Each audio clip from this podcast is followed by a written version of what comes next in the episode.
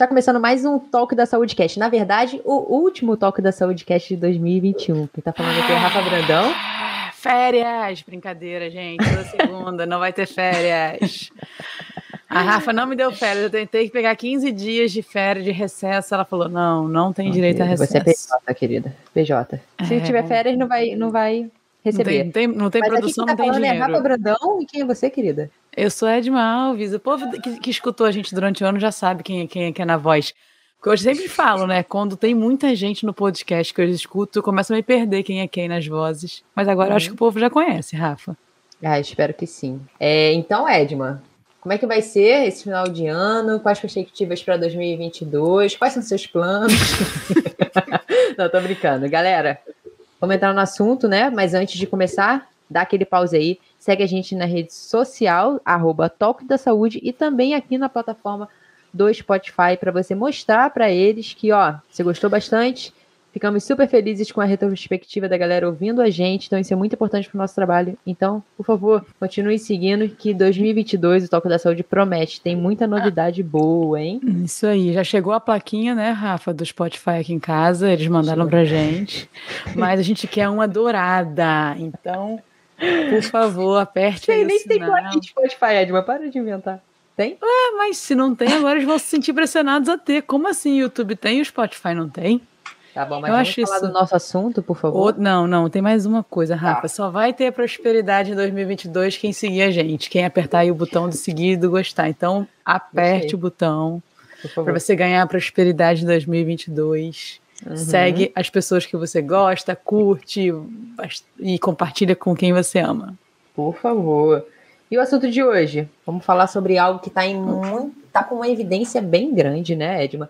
Eu acho que é porque você está prestando mais atenção, Rafa. não, nisso. acho que não. Pode ser que sim. Eu sempre fui muito amante. A gente vai falar sobre os oceanos, né? Com alguém que sabe muito sobre isso. Mas com relação ao assunto, acho que a gente sempre gostou por morar numa cidade onde Sim. tem mar, a gente tem o maior contato.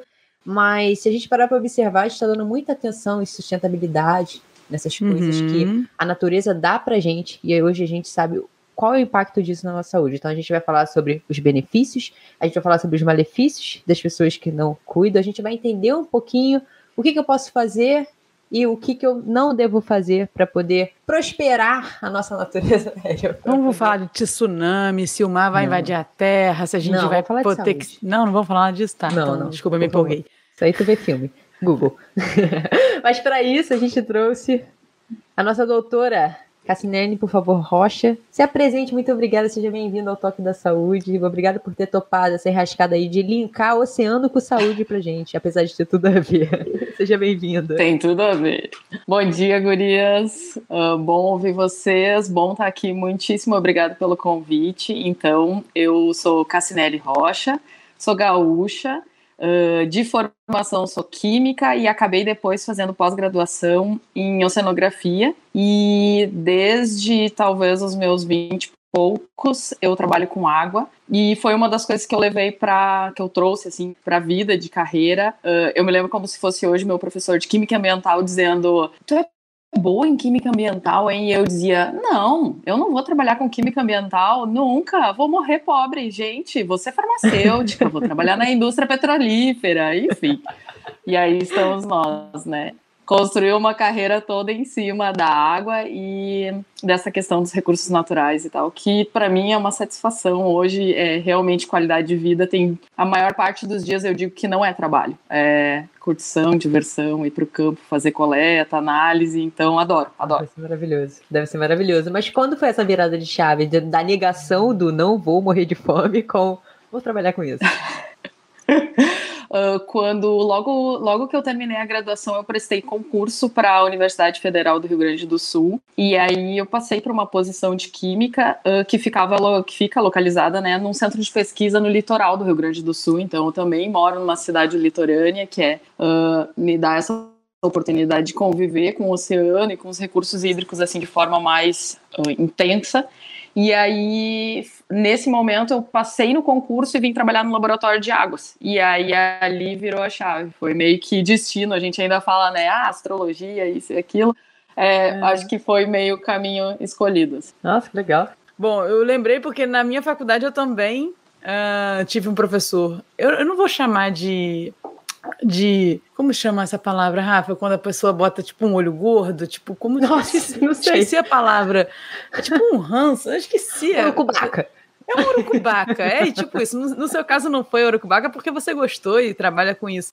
Mas eu tive um professor na faculdade que eu não gostava muito da matéria dele, e ao contrário de você, eu não ia bem, é que era a parte da educação escolar, da educação física é, escolar, ele ficava assim: um dia você vai precisar, vai fazer um concurso e vai lembrar de mim, não sei o que, vai precisar fazer. Eu falava assim: sai, que ficar jogando urucubaca em mim, não sei o que, não vou, não, não gosto disso e tal. Eu lembro dele até hoje, não pela Urubacubaca, porque realmente eu precisei do, da, da, aula dele. Hoje em dia eu sinto falta do conhecimento dele.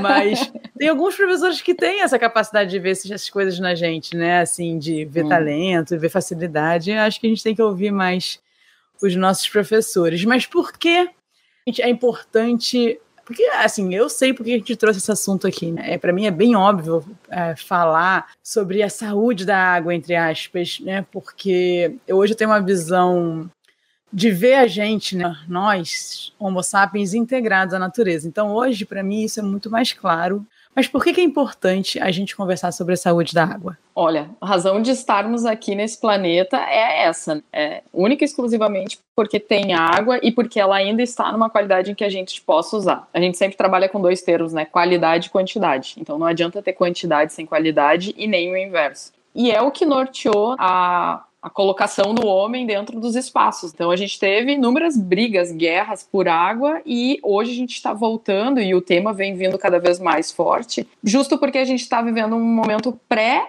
crise, digamos assim, que ou já estamos adentrando a crise. Então, acho que a razão fala por si só, para que a gente possa se manter integrado, porque eu acho que essa é a grande sacada da, da espécie. Enquanto a gente não tiver bem alinhado com o ambiente, sabendo trabalhar de uma forma, eu não queria usar a palavra sustentável, mas enfim, uh, equilibrado, digamos assim, a gente não vai conseguir se manter aqui. Então, falando de forma filosófica, infelizmente não posso fugir disso, é isso. E assim como a água compõe majoritariamente a, a terra, ela compõe majoritariamente do corpo. E então não tem muito que, que falar a respeito disso. É, eu acho que é o básico e é o que já deveria ser responsável por sensibilizar as pessoas, uhum. assim. Uhum.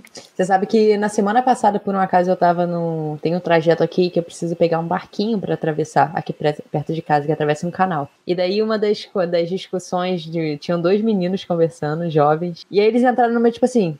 Aqui, o povo tá falando, tava chovendo. O povo tá falando que a água tá acabando. Olha quanta água a gente tem no mundo. Explica pra gente, Cássia. É, realmente a água do mundo está acabando? Tem a diferença da água que a gente, por algum motivo, olha e acha que não acaba? Como é que tá isso tudo aí? É, é uma pergunta bem, bem clássica e até bem didática, assim. Uh, de fato, o volume de água que a gente vê, que, que tá, em princípio, aparentemente disponível, é bastante grande. Mas essa uh, não é uma informação verdadeira. Na verdade, uh, a gente dispõe de um percentual muito pequeno do volume de água que cobre a Terra.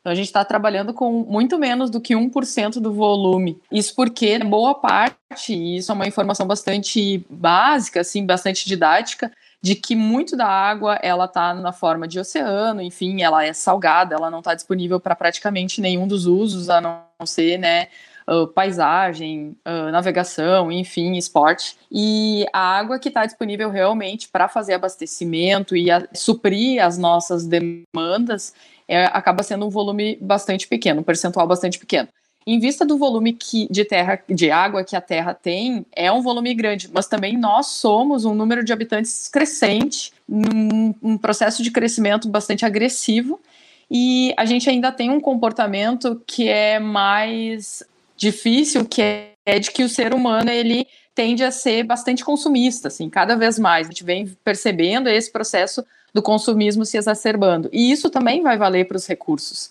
não só os recursos, o recurso hídrico, por exemplo, mas como luz e outros recursos. Então, a gente está acreditando que tem uma boa reserva de água, a gente desconhece boa parte da reserva de água que a gente tem, uma parte da reserva de água que a gente dispõe é de caráter subterrâneo, por exemplo, e a gente não sabe bem quanto é isso, onde está localizado e qual é a qualidade. Então, uh, a perspectiva de olhar para o mar, por exemplo, e achar que, enfim, essa é uma grande reserva, ela de fato não é. Então, isso acaba uh, enganando um pouco as pessoas e dificultando esse processo de sensibilização de que é um bem, a gente precisa saber valorizar e também valorar dentro de um processo, processo econômico. Então, tem toda essa questão de, bom, não é tudo isso de que a gente está vendo, literalmente. Uhum. Ah, interessante saber disso. Então, qual é o link, Cassi, de. A gente sabe muito bem que o cuidado dos oceanos para as espécies marinhas é algo óbvio, a gente sabe da importância disso, cuidar dele. E mas qual é o link da importância, então, já que o consumo não é pelos mares e oceanos, qual a importância do oceano, da gente cuidar dele para os homens sapiens? Uh, bom, o oceano, embora a gente não possa consumir essa água direto, né, na maior parte da, das vezes a gente acaba não fazendo uso desse recurso, a não ser em casos extremos, em locais que não existe outra fonte de abastecimento, e aí ocorre um processo, por exemplo, de dessalinização para usar mas a saúde dos oceanos ela vai falar muito de, um, de uma outra questão que é a questão climatológica. Elas estão muito associadas. Na realidade, tudo está intimamente ligado dentro do nosso planeta e por isso que é tão importante que o ser humano ele se equilibre dentro desse cenário e passe a atuar de uma forma em que ele provoque o menor tipo de impacto, digamos assim. E aí a saúde do oceano ela vai falar sobre contaminação, uh, sobre sobrepesca, sobre uh, ser o funil de praticamente tudo que a gente produz vai acabar no mar. Uh, a gente pode estar falando de lixo e acaba sendo um recurso com o qual todas as pessoas acabam tendo contato. Se não como nós que vivemos diariamente as cidades que estão na costa, mas uh, as pessoas, de forma geral, vão ter contato com o oceano. E aí, essa, essa íntima ligação que existe com o clima também faz um tem um papel bastante importante, porque aí a gente começa a falar sobre uh, desequilíbrio entre, uh, por exemplo, evaporação, chuvas, de como isso se relaciona com o continente e quanto disso vai afetar no continente o processo de chuvas. E aí vai afetar aquela pessoa que mora lá, lá no interiorzão e que, bom, eu não tenho nenhuma ligação com o oceano. Tem, todo, todos nós temos. E um outro processo também é que a gente acredita que os continentes eles são isolados assim do mar, a não ser esse processo de contato que a gente tem do mar com a costa na praia, de que seria só, só esse o contato. Na verdade, uma questão uh, bastante nova e que vem sendo desenvolvidos estudos uh, desse processo de comunicação por estuários subterrâneos. Então a gente tem esses estuários que se, por exemplo, no Rio a gente tem uh, a Bahia que faz a, a, a, troca das águas doces que chegam ali pelo rio e vão se misturar com o mar. Só que esse processo também ocorre, mesmo que a gente não esteja visualizando, por baixo da praia. E aí ali existe um, um momento de troca muito intenso que é conhecido hoje como estuário subterrâneo. Então, a gente vai ter essa, esse link, esse equilíbrio entre continente, mar, uh, oceano, acontecendo também de forma subterrânea. Então, a gente tem todo o processo de comunicação mar-atmosfera, atmosfera-continente, continente-mar, e isso também acontece não só pela superfície, mas também pelo subterrâneo. Então, uh, preservar o oceano, na verdade, é de forma de indireta, mas praticamente direta hoje, uh, preservar pela, pela manutenção da nossa espécie e do ambiente como ele está. Então, assim, falando bem em linhas gerais, é nesse sentido que existe essa preocupação também. Boa. Eu queria voltar, por curiosidade, numa fala sua anterior, Cassi, que você não quis usar a palavra sustentável. Tem algum motivo especial para você não querer usar essa palavra ou porque ela já foi muito mal interpretada, muito mal usada? Ah, muito mal usada, muito mal interpretada. Eu acredito que as pessoas, a partir de determinado ponto em que um termo é muito usado, ele começa a ser sofrer um certo preconceito, uma desvalorização do seu conceito e, e prática. Então, de fato, o que, é sustentabilidade? Cada um de nós poderia trazer uma, uma definição diferente e que para cada um de nós vai fazer sentido. Às vezes a gente tem dificuldade de definir em palavras aquilo. Então, às vezes eu, eu procuro usar ideias diferentes, termos diferentes, embora sustentabilidade seja um termo que consiga dar voz a uma ideia muito ampla. Então é difícil fugir desse termo, mas é mais nesse sentido assim, de que as pessoas ouvem sobre sustentabilidade e já dão uma certa distância, sabe? É uma preocupação que eu tenho. Então, quando a gente fica batendo muito em cima de algumas teclas, de alguns conceitos, uh, às vezes eu acho que eles acabam tendo seu conteúdo, seu conceito perdido, sabe? Entendo. E é possível a gente ser sustentável hoje em dia com essa urbanização e industrialização que a gente está passando, principalmente os grandes centros? Tu acha que isso é uma utopia ou é possível a gente chegar lá? E uma outra pergunta dentro dessa se hoje eu tenho uma empresa, ou tenho. Ou mesmo como pessoa física, quero ser mais sustentável, uh, eu teria que pegar conhecimento de várias áreas. Por exemplo, o seu conhecimento das águas, da terra e tal. Existe alguma coisa que. Algum lugar que tenha algo que junte esses conhecimentos ou, são separados mesmo? Não sei se você entendeu a minha pergunta. Entendi, entendi. Uh, olha, para quem vive nas cidades e nem precisam ser tão grandes, é, é bem difícil. É quase utópico essa questão de viver uma vida mais equilibrada e mais conectada com a natureza. Porque a facilidade dos serviços e dos produtos uh, acaba. E, a, e, e somado à correria que a gente vive, esse dia a dia conturbado, vários objetivos, metas, acaba que tudo isso nos empurra para usar soluções mais rápidas, mais pontuais, uh, às vezes um pouco mais baratas, inclusive, e isso acaba conquistando um grande público. Então, hoje em dia é difícil eu conseguir encontrar, por exemplo, numa cidade de médio porte, algum lugar que venda um produto que é plantado por um produtor pequeno, que não vai rodar 100, 200 quilômetros para chegar até mim e que aí a gente poderia chamar de certa forma mais sustentável. Então, quanto maior a cidade, mais difícil disso acontecer e maiores são as facilidades para que isso encontre ainda mais dificuldade. Para a gente estabelecer, por exemplo, uma feira, vamos falar sobre uma feira de produtos orgânicos, que é uma das coisas que, que ainda em pequenas cidades existe mais facilmente.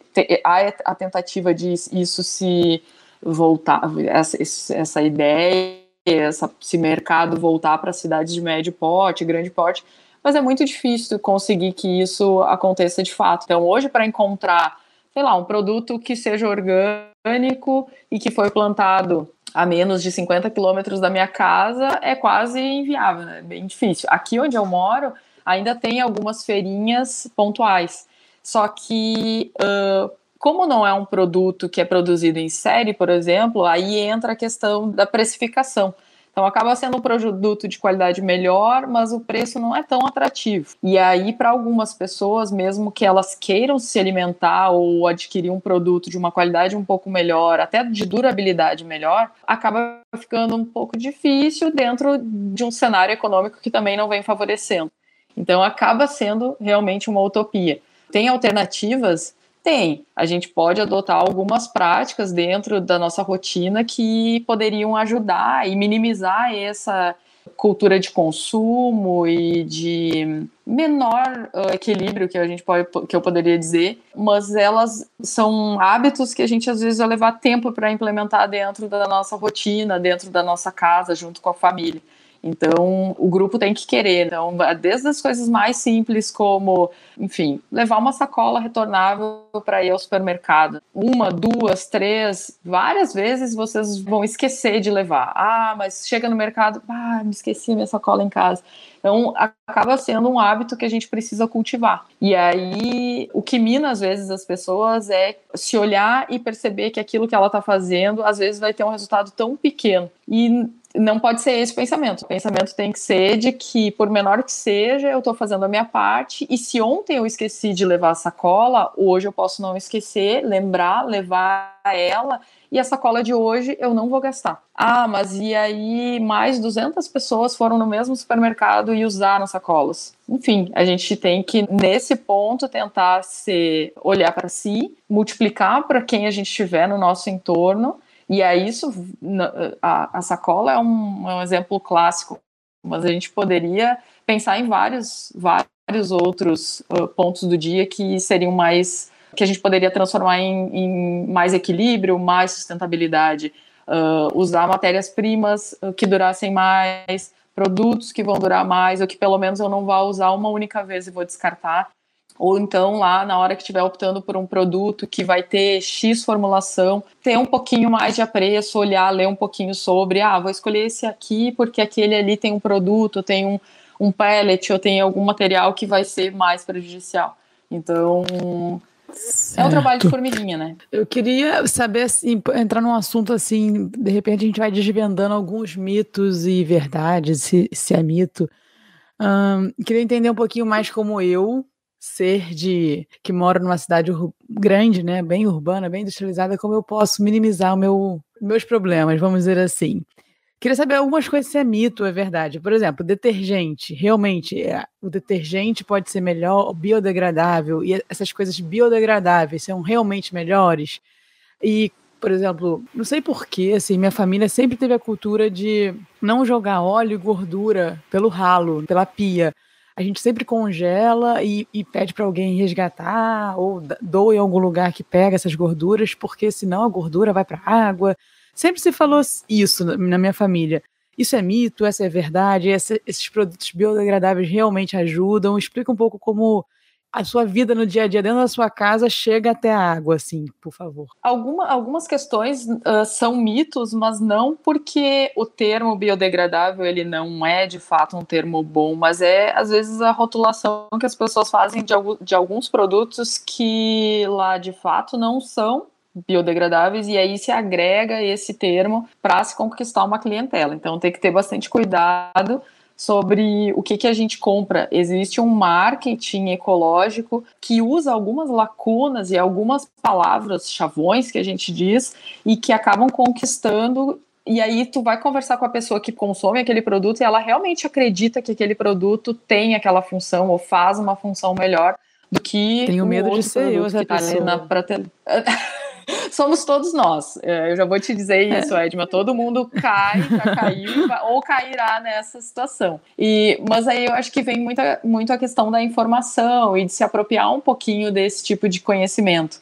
Os produtos biodegradáveis, sim, tem alguns produtos que são muito bons, que trazem modificações nas formulações para realmente não serem persistentes no ambiente que tem melhorias dos produtos que mais básicos, originais, porque, por exemplo, detergente, ele é um produto que existe há milhares de anos. Na verdade, a empresa, a indústria Domi Sanitária, de produtos Domi Sanitários, ela foi aperfeiçoando aquela fórmula e aí a gente precisa avaliar de que perspectiva aquilo realmente foi uma grande melhoria ou se eu estou só pagando por uma, uma coisa que, que tem uma mínima diferença, assim, né? Que não vai fazer um grande, um grande benefício. Um outro termo que é o canudo, por exemplo, biodegradável. Tem canudos, por exemplo, que essa degradabilidade facilitada acaba transformando aquele plástico, que é, né, a gente conhece um canudo do tamanho dele, ele acaba transformando em vários fragmentos pequenininhos. Com o passar do tempo, uh, esse processo é agilizado, que aí por isso que se usa esse termo de biodegradável, que aí em contato com a natureza ele vai degradar mais rápido, mas esse degradar não é assim, sumiu. Não, ele vai estar transformar numa partícula menor e aí essa, essa partícula menor acaba sendo um potencial ainda pior de, de contaminação, porque é uma partícula difícil de conter, de re recolher, de destinar e dar, por exemplo, um processo de reciclagem que seria a melhor forma. Então, alguns conceitos precisam ser, a gente precisa ter bastante cuidado. E tu falou do detergente, qual outro, outro exemplo tu usou? Agora me fugiu. Eu, eu pego o bacon, por exemplo, a gordura, as gorduras ah, que, da eu gordura. uso, isso. Aí, em vez de jogar pela pia, a gordura dá outro destino. Não, é, exato. Exatamente. O melhor é não usar, não jogar na pia. É óbvio, a gente tem esse processo da lavagem da louça em casa, já geram um, um resíduo bastante grande. A gente tem todo o sistema de, de saneamento que dá conta de uma parcela disso, mas aquele volume grande de óleo, inclusive de grandes comércios que geram, sempre tem destinos melhores e, e porque existe, né, e aí isso não é mito, a questão da contaminação da água com óleo e é assim, ó, uma uma mínima quantidade de óleo vai contaminar uma massa de água bastante grande. Então, se puder dar destino, aí a gente volta naquele conceito lá do equilíbrio e, a, da, de novo, da sustentabilidade no sentido de eu dar um uso para um item que, se eu simplesmente jogar pelo ralo, ele né, vai se consumir. Eu vou acabar com ele, com o potencial de reuso dele. Então, os R's da sustentabilidade trazem essa ideia. O R de, de reusar. Então, se eu recolher esse óleo e levar e fizer uma doação numa feira ou para alguma pessoa que use, ela vai acabar transformando aquilo, por exemplo, em sabão, em sabonete. E aí isso volta para o sistema de uma forma boa, com um produto feito artesanalmente, que traz essa ideia que a gente falou antes de mais sustentável e que aí não é uma utopia e que é muito fácil. E, inclusive, dá para fazer em casa. Dá, tem inúmeros vídeos na, na internet que disponibilizam uh, receitas bem simples para fazer. Então, por exemplo, se a tua família, Edma, produz um, um conteúdo, né, um volume lá X que é suficiente para produzir, sei lá, uh, um quilo de sabão, por que não tu preparar isso em casa e, e produzir esse sabão? Tu vai estar tá produzindo a partir do teu resíduo um novo produto para te usar na tua casa. E aí tu sabe que aquele sabão veio de uma produção que tu fez, que foi natural e que tu não vai precisar pagar por ela por outro produto, enfim, que talvez vai ter valor uh, de eficiência de limpeza igual, enfim. Então, essa é a ideia de uh, os R's trazem bastante isso. No primeiro momento, recusar. Segundo momento, se tiver que usar, comprar, reutilizar. E o último dos R's, a gente tem várias versões, a gente tem 3, 5, 7, se fala em N R's. Mas num conceito mais simples, a gente trabalharia com esses três, e o terceiro, e apenas terceiro, só depois de tudo isso, viria reciclagem. Então, uh, isso é uma das coisas que o homem achou como solução e se vendeu como ideia de que a reciclagem é a saída para tudo. Ela é a saída num terceiro momento. No primeiro momento, eu tenho que recusar. Eu posso fazer esse pensamento crítico. Eu realmente preciso comprar isso? Eu realmente preciso consumir esse produto? Uh, e se sim, ok, não posso fugir disso. Vou tentar reutilizar. Então, eu uso potes para condimentos, eu uso vidro ao invés de plástico, para que eu possa reutilizar ele mais vezes. Eu tenho uma produção desse óleo, posso produzir um sabão ou destinar para alguém que vai produzir um sabão e depois vai vai me passar um pedaço desse sabão ou vai vender para mim por um preço módico ali. Enfim, existem várias possibilidades. E aí e isso vai nos tirando da utopia, sabe? Nossa, que interessante. Eu acho que muitas das pessoas não sabem disso tudo. A importância da gente saber esse assunto é, é, é um ganho imensurável, né, Cássia? É, a Edma, enquanto vocês estavam falando sobre a família da Edma, como tem esse cuidado em tirar o óleo, não jogar óleo na pia, olha que engraçado, a minha família também não faz isso, mas o, eles falavam que não faziam isso para não entupir a pia. Então, assim, pode ser verdade? Pode ser, mas olha como é muito mais profundo com você falando isso tudo. Então, a importância da gente saber isso.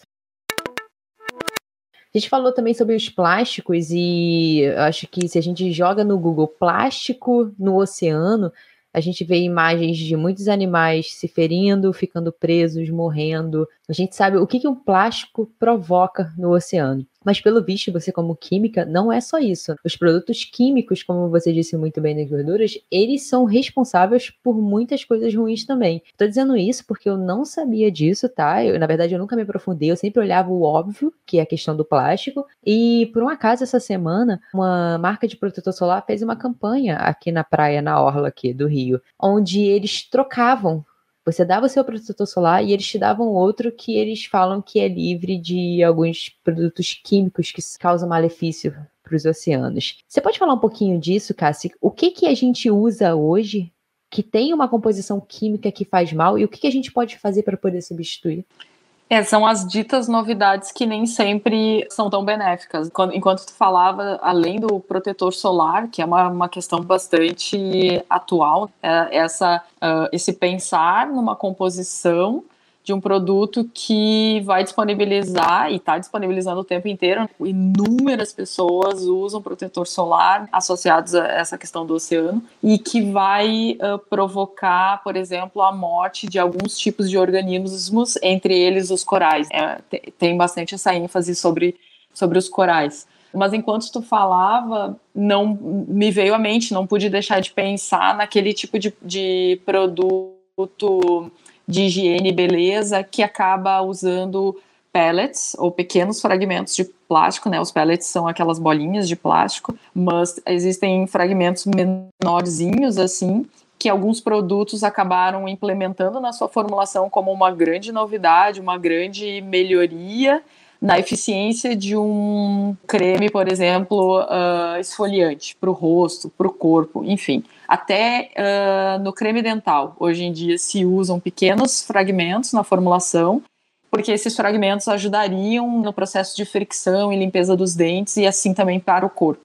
E acaba que esses microfragmentos, fragmentos pequenininhos de plástico, vão inevitavelmente, como eu falei, chegar no mar. Imagina a minha casa aqui, eu moro num local que ainda não tem coleta de, de esgoto, então eu tenho sistema de fossa sumidouro na minha casa, só que, como a gente está falando sobre uma barreira arenosa, toda a região aqui onde eu vivo, e, muitas regiões costeiras são assim, a gente tem é como se a gente estivesse vivendo sobre uma grande esponja. E existe a comunicação entre o recurso hídrico superficial e subterrâneo o tempo inteiro e também com o oceano. Então, é, volta naquela conversa que a gente estava tendo um pouquinho antes sobre como tudo está interligado, esses diferentes recursos. E aí, uh, o meu resíduo ele vai para o sistema de fossa sumidouro e vai acabar contaminando aqui o lençol freático da, da localidade onde eu moro.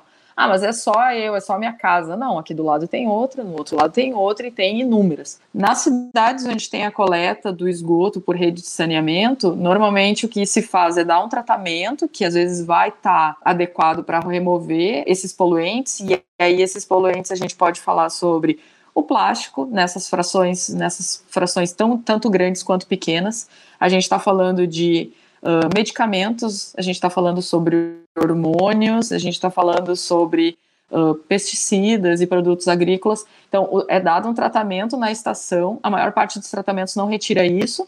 Essa esse efluente tratado ele é despejado provavelmente num recurso hídrico, que é o mais comum, e esse recurso, recurso hídrico, o fim do curso dele vai ser o oceano, inevitavelmente. Então, está sempre aportando aquele resíduo ali e que, óbvio, perto da costa vai ter um impacto maior, mas esse impacto em grande volume vai alcançando lugares mais distantes. E aí, o que a gente precisa fazer de novo é se apropriar, ler, não comprar todas as novidades que, que estão disponíveis e, e tentar pensar, bom, se eu fosse esse produto, que caminho eu ia fazer? Ah, eu ia passar no rosto de tal pessoa e aí eu ia ser lavado, ia descer pelo ralo e aí fazer esse pensamento, esse caminho. As pessoas têm uma, uma ideia bastante imediatista de que quando eu coloco o lixo, o saco do lixo lá na calçada, na frente de casa, o meu problema terminou mas de acordo com a legislação brasileira e de muitos outros países, a gente é responsável por aquele resíduo até que ele se extingua. E a maior parte desses resíduos, eles não se extinguem, eles são,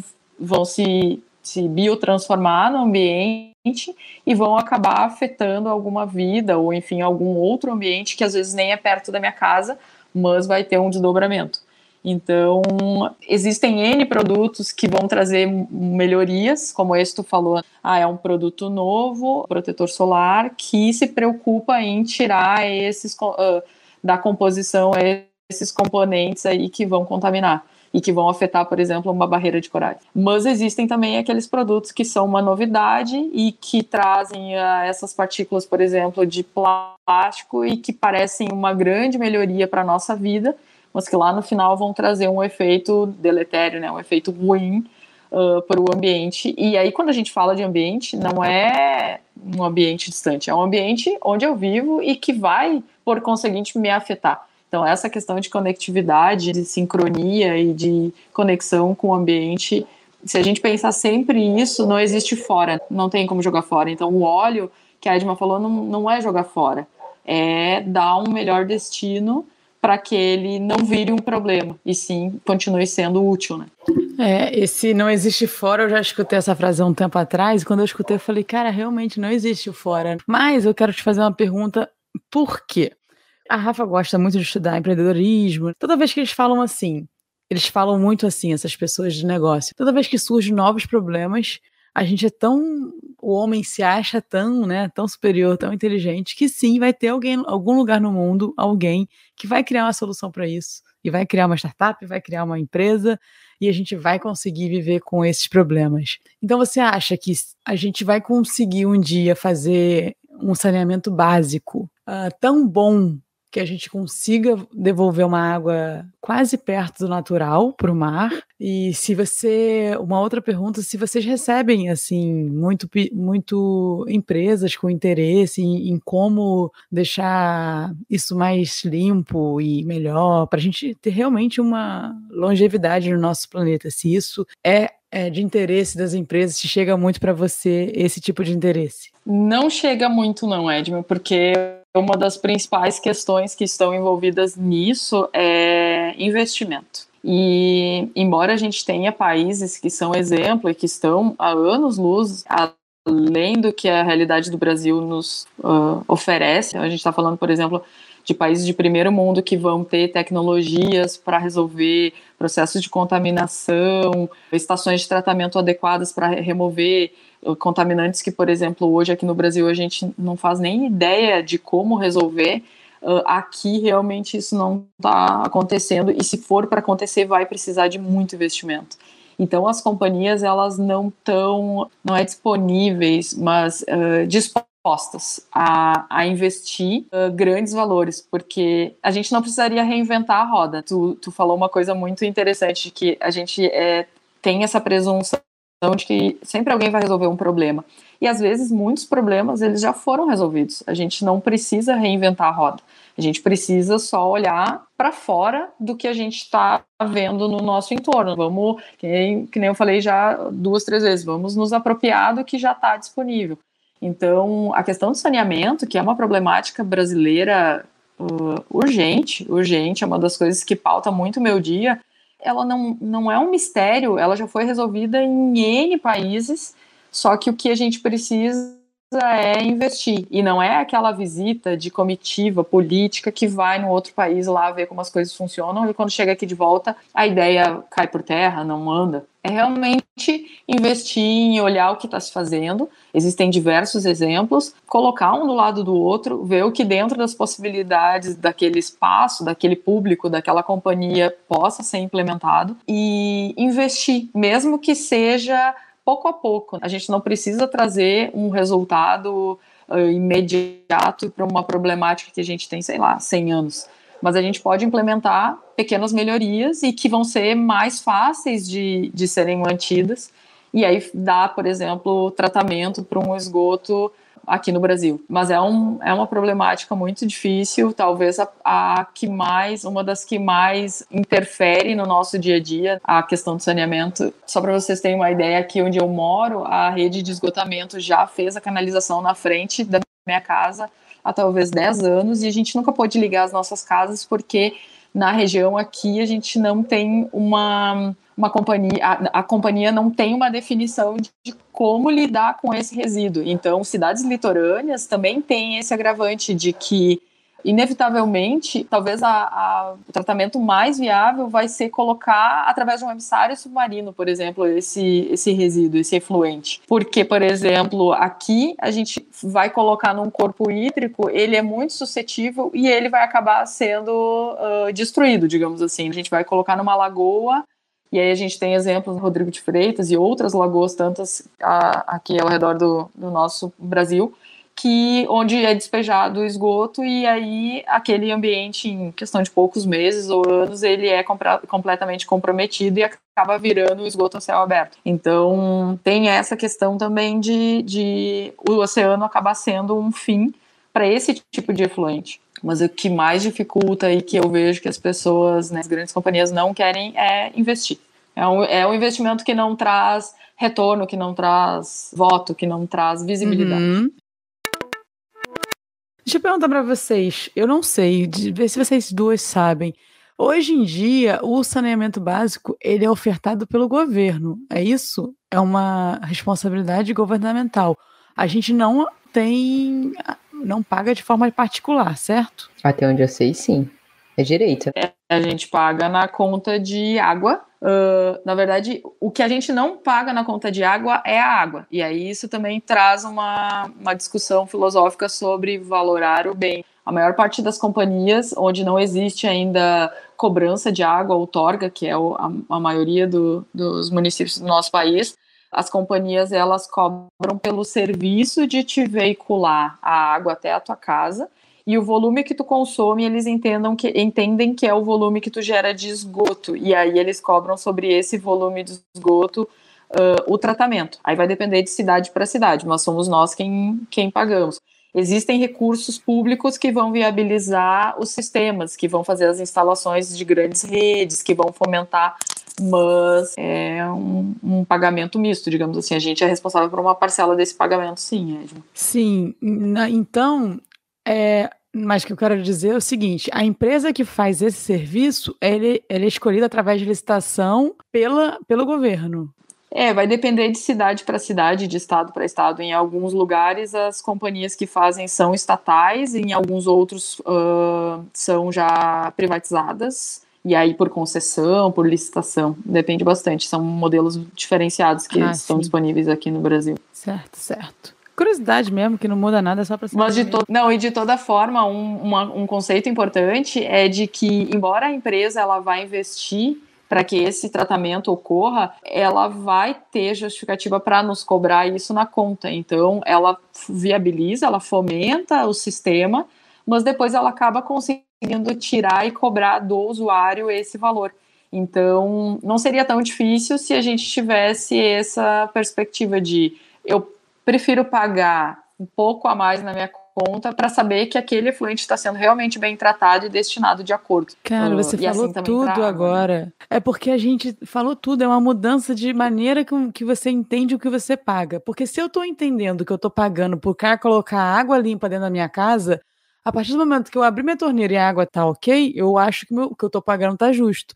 Mas se eu começar a pensar que eu estou pagando para ele botar água dentro da minha casa e depois transferir isso para o ambiente de uma maneira menos é, desagradável possível, e aí eu mudo a minha cobrança sobre essa empresa. Então faz todo sentido. Se a gente não souber disso, não tem como a gente cobrar de fato o serviço que eu estou pagando. Exato, e isso que eu falei também sobre a questão de a gente não pagar a água na conta de água é porque, como eu falei, a maior parte dos municípios não vigora ainda o processo de concessão de água com cobrança. Então, por exemplo, a companhia que abastece a minha casa aqui, ela tira a água do rio ou do, do aquífero, né? Tem esse, esse formato, né? Em alguns lugares vai ser misto, em alguns vai ser só superficial ou só subterrâneo, mas ela não paga para retirar aquela água de lá e ela não transfere esse custo para mim. Ela está tirando a água lá do rio e é um recurso financeiro, porque a água é importante, não é infinita, como a gente fala, ela é finita, ela tem um valor agregado, só que não é pago. Então, se eu fizer esse pensamento que, que tu fizeste agora de, uh, ok, estou pagando por um bem que eu estou retirando, e estou pagando também para dar tratamento e retornar ele da forma correta, o sistema vai funcionar, porque vai fechar a roda e essa água que eu vou colocar fora limpa vai voltar para mim, limpa também e vai fazer a manutenção do sistema. Perfeito. Como é, como é importante a gente negligencia alguns conceitos, né? Engraçado. E eu lembro que algumas dessas coisas que você está falando foi dado na escola, né? e como isso não é massificado na nossa vida. É, você falou um pouco, acho que no começo desse podcast, Cássia, sobre as mudanças climáticas. Não necessariamente mudanças climáticas, mas você disse como o clima ele interfere. E aí eu puxo para as mudanças climáticas. Elas estão de fato afetando o, o oceano. É, eu tenho alguns exemplos de que eu e Edma a gente conversa bastante, por a gente estar tá há bastante tempo aqui na Barra da Tijuca, seja morando, seja de passagem. A gente notou como algumas ressacas têm destruído cada vez mais alguns quiosques que estão na orla. E antigamente não era assim. A gente conversa também com alguns surfistas falando que o fundo da praia era muito melhor antigamente. Qual a correlação disso tudo? Realmente, o que a gente está fazendo hoje está afetando a mudança climática, está afetando os oceanos? Como é que está eh, isso tudo, Cássio? Isso é treta na certa. Não é nada. Uh, sim, gurias. A, a, como eu falei lá no início, tá muito interligado oceano e clima, e clima e oceano, e, e não é não é de agora, é o tempo inteiro a gente vê grandes mudanças ocorrendo, mesmo antes do estabelecimento da espécie humana, a gente já ouviu falar, né, sobre ah, um meteoro que caiu, uma era de gelo que a gente viveu e tal. Então, hoje sim, as mudanças climáticas elas estão afetando e, e não é a primeira vez. Só que antes a gente via isso acontecendo por desdobramentos naturais. E hoje a gente tem uma, uma motivação antrópica que a gente fala, que é uma motivação causada por desdobramentos da atuação do homem. E aí, uh, nesse último século, digamos assim, a gente teve um aceleramento de, desse processo, né? Então, o ser humano acaba sendo um desencadeador. E os nossos hábitos, enquanto homem, nunca foram tão invasivos e tão agressivos como hoje. E aí, isso acaba, óbvio, modificando o clima poluindo o oceano, a gente vai ter esse desequilíbrio entre o oceano e a atmosfera, a gente vai ter modificação na, na equalização do gás carbônico, porque o, os oceanos eles têm um papel bastante importante no amortecimento da produção do gás carbônico, que vai influenciar o efeito estufa, o tão famoso efeito estufa. E aí sim, o que a gente tem observado e que não é mito é o aquecimento da Terra, né? Uh, num crescente, e isso também vai acabar influenciando o mar. A subida uh, do mar vem ocorrendo, existem fases, então ah, passa-se por dois, três anos, a gente tem uma, um aumento do nível do mar, daqui a pouco a gente passa por mais um período pequeno onde ele se, se reduz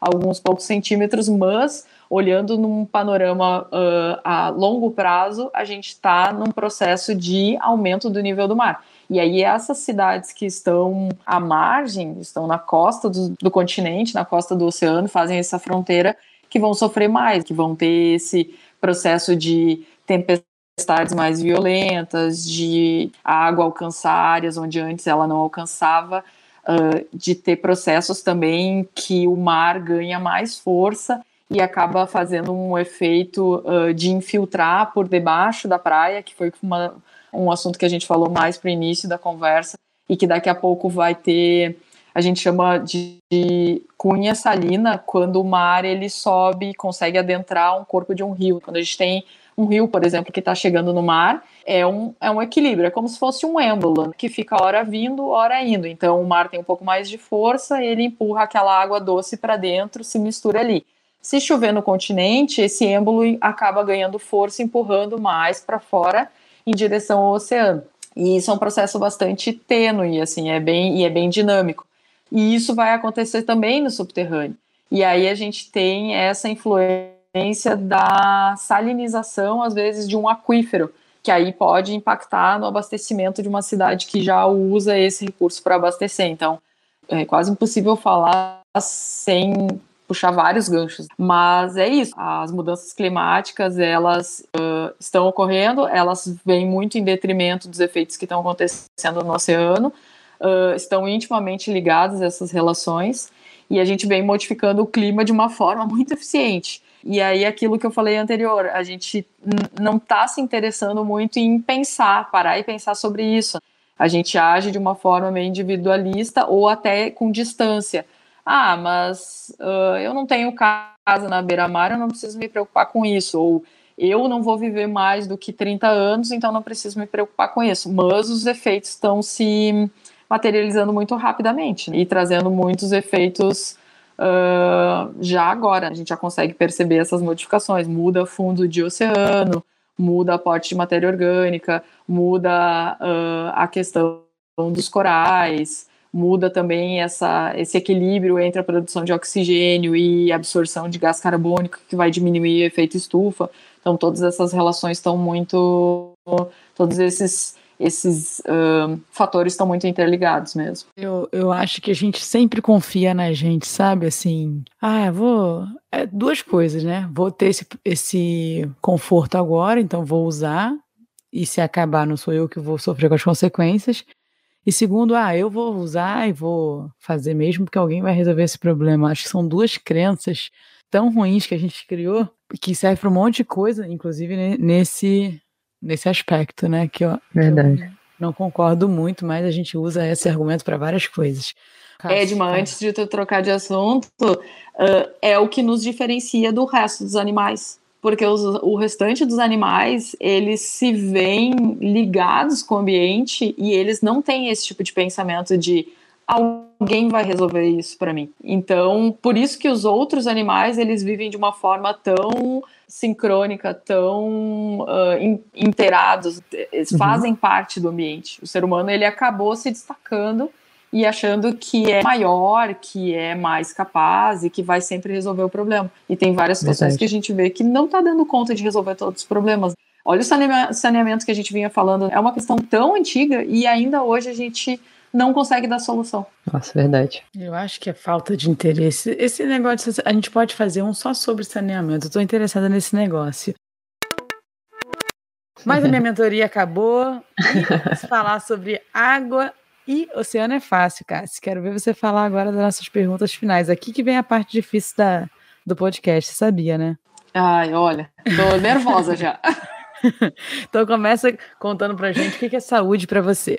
Uh, pergunta difícil, né? Para mim, antes de tudo, é um estado de espírito. E é aí que vai falar da, de mente e de corpo também, e que eu acredito que vai nos permitir uh, tudo aproveitar essa natureza maravilhosa que a gente tem, seguir vivendo, ter os nossos amigos, os nossos, a nossa família, fazer um esporte legal. E eu acho que é isso.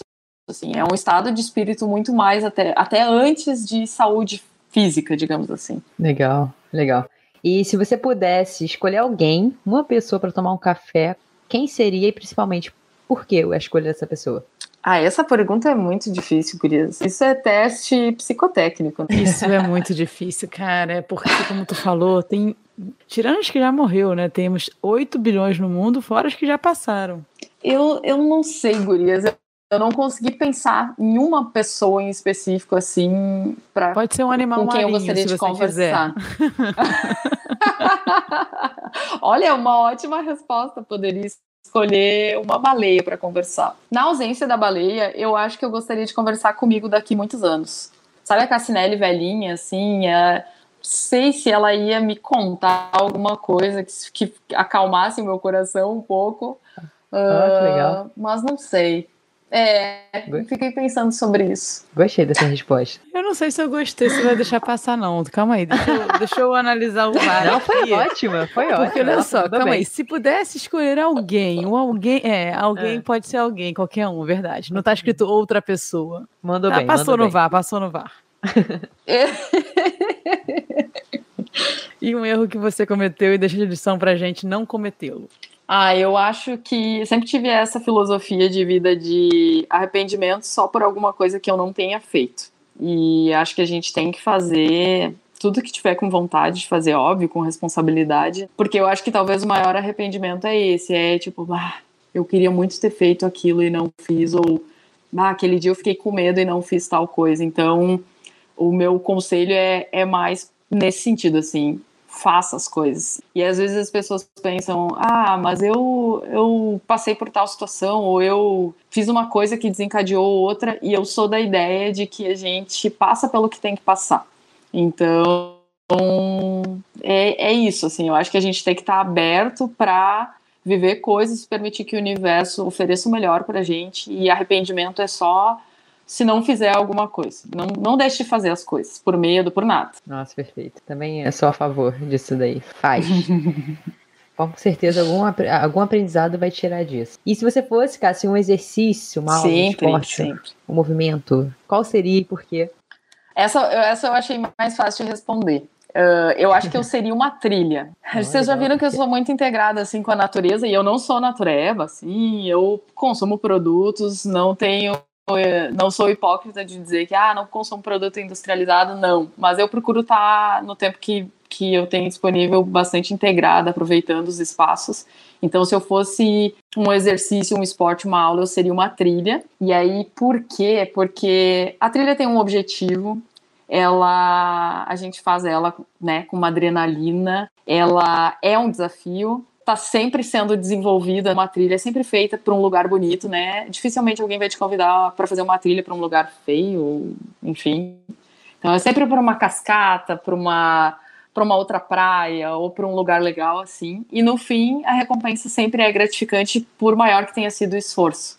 Então, acho que isso fala bastante de mim no sentido de esforço e recompensa, uh, objetivo, desafio, adrenalina. É mais ou menos por aí. É, legal, ótimo. Adorei. É inédita essa resposta, hein, Rafa? Ninguém nunca deu. De é, cara, ela surpreendeu a gente todo. Desde falar sobre os oceanos, o link, até a gente. Eu gostei. Tá, olha aqui, eu vou contar, tá? O signo é aquário e é por causa disso. Ah, é isso. Aquário. Aquário tem água dentro do aquário. Ah, então já estava escrito que tu ia trabalhar com isso aí, tu não sabia. Não foi teu professor, não. Foi a hora que tu nasceu. Pois Verdade. então.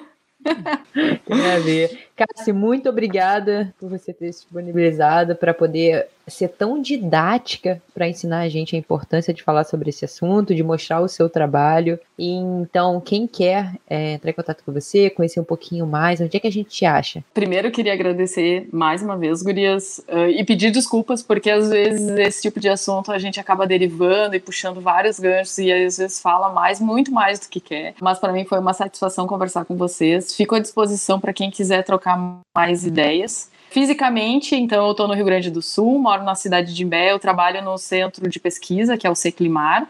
O Seclimar também dá para encontrar ele pelo, pelo site, né?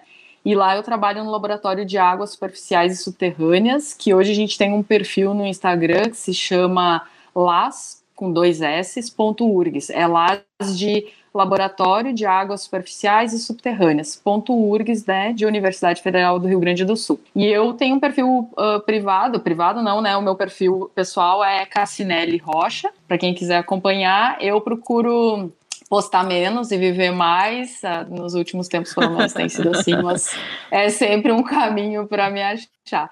E também o e-mail, cassinelli.gmail.com. Com esse nome não é muito difícil. Cassinelli é C-A-C-I-N-E-L-E. Cara, você conseguiu um e-mail só com seu primeiro nome. Que parabéns, hein? Verdade. Tá. Olha, isso, isso, é raro. Pô, isso é muito difícil. Queria o e-mail, Rafaela. Ô, ô, Rafaela, a gente vai pedir para as pessoas compartilharem com todo mundo que bebe água esse episódio, combinado? Ah, boa, hein? Então, se, por favor, se você bebe água, compartilhe essas informações hiper relevantes. Siga a casa, siga o laboratório e, principalmente, faça tá? Pegue essas informações e coloque em prática, porque nós vimos a importância disso para as nossas vidas. E, caso você pedir desculpa pelo link, o Toque da Saúde é esse. É um link entre todas as áreas. A gente só está plantando cada sementinha, porque a gente sabe que tudo está interligado, desde o ser humano até a, as outras espécies. Então, galera, valeu! Até semana a gente que se vem. vê.